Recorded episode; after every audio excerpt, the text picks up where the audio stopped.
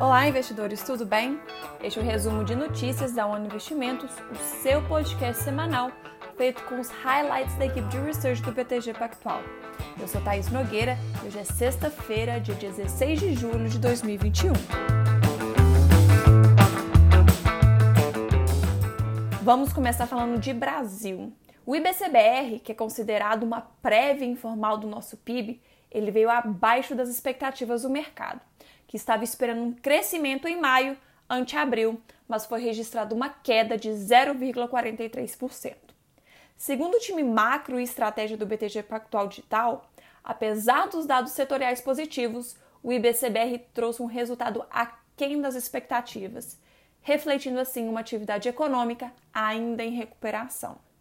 Já em relação ao cenário hídrico, no acompanhamento dos reservatórios e da carga média de energia, o BTG Pactual Digital segue com o diagnóstico de que a situação é desafiadora, principalmente com a retomada da economia no segundo semestre de 2021.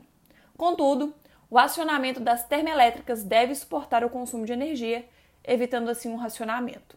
E lembrando que a temporada de resultados das empresas na B3, referente ao segundo trimestre, tem início no dia 20 de julho, com os números da Neo Energia. Em relação ao coronavírus, atingimos essa semana a marca de 19 milhões de casos e mais de 533 mil óbitos. Apenas três estados apresentaram tendência de alta nos óbitos: Acre, Paraná e Roraima. Além disso, a média móvel de casos chegou a 45.701 novas infecções, o menor número desde 19 de fevereiro.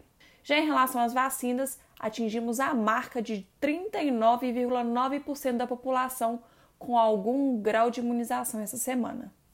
E falando principalmente sobre os Estados Unidos, a inflação americana veio acima das expectativas essa semana. Para o time macro estratégia do BTG Pactual Digital, a aceleração nos preços são sintomas de gargalos na cadeia produtiva, somado à reabertura da economia e preços de energia.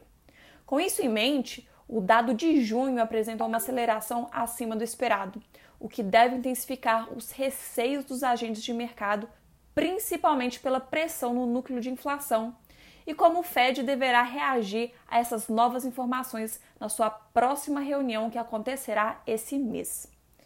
Inclusive, na quarta-feira, o livre bege foi divulgado, que nada mais é do que um relatório sobre as condições econômicas dos Estados Unidos. Vale lembrar você, investidor, que ele é apresentado oito vezes por ano, duas semanas antes de cada reunião do FONC, que é aquele comitê de política monetária, como o nosso Copom. E em linhas gerais, o time macroestratégia do BTG Pactual diz que no curto prazo eles ainda não enxergam uma manutenção da pressão inflacionária recente e uma atividade ainda normalizando o seu ritmo, o que deve promover ajuste nos comunicados do Fed nos próximos meses com o objetivo de preparar o mercado para mudanças de política monetária. Programa de compra de ativos no próximo ano. Dessa forma, o Ibovespa, fechou na semana passada em 125.427 pontos, fecha essa semana a 125.960 pontos, representando aí uma alta de 0,43% na semana e uma alta acumulada no ano de 5,83%.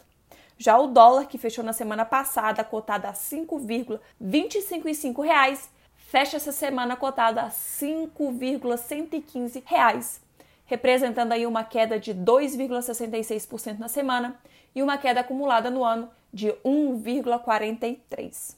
Gostaria de reforçar que toda a equipe da One Investimentos está à sua disposição. Assim, conte comigo, conte com seu assessor. Muito obrigada e um ótimo final de semana.